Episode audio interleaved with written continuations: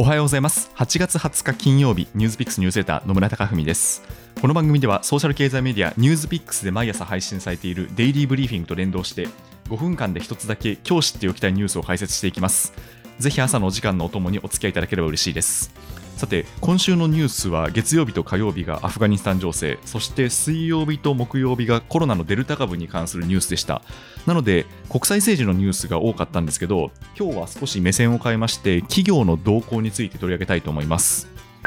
ウォール・ストリート・ジャーナルが昨日報じたところによりますと、アメリカのネット通販大手 Amazon.com がアメリカにデパート、百貨店のような大型実店舗を複数開設する計画を進めています。関係者によると、アマゾン初となる百貨店は、オハイオ州とカリフォルニア州に開設される予定です。店舗面積が一般的な百貨店よりも小さく、広さは約2800平方メートル程度とみられています。有名ブランドを取り揃えることが予想されているんですけど、アマゾンのプライベートブランド商品もその中に織り交ぜられると関係者は見ています。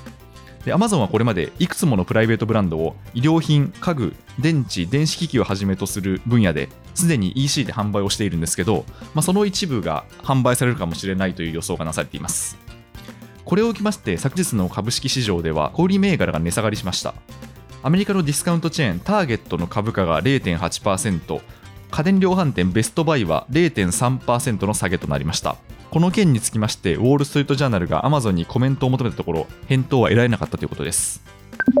でちょうど先日にはですね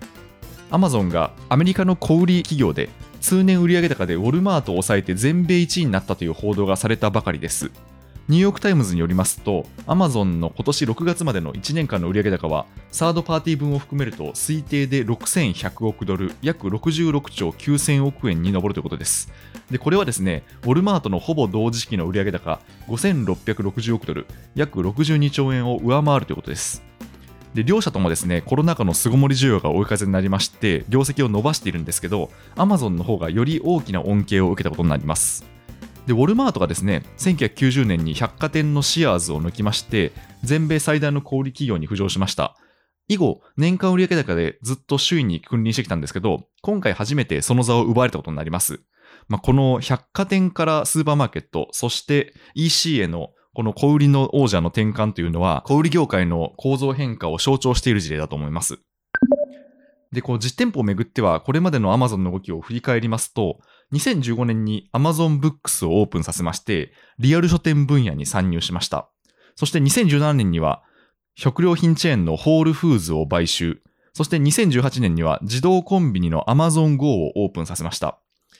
で、昨年にはですね、食料品分野への進出の一環としまして、Amazon Go グローサリーや Amazon フレッシュといったスーパーマーケットをオープンさせました。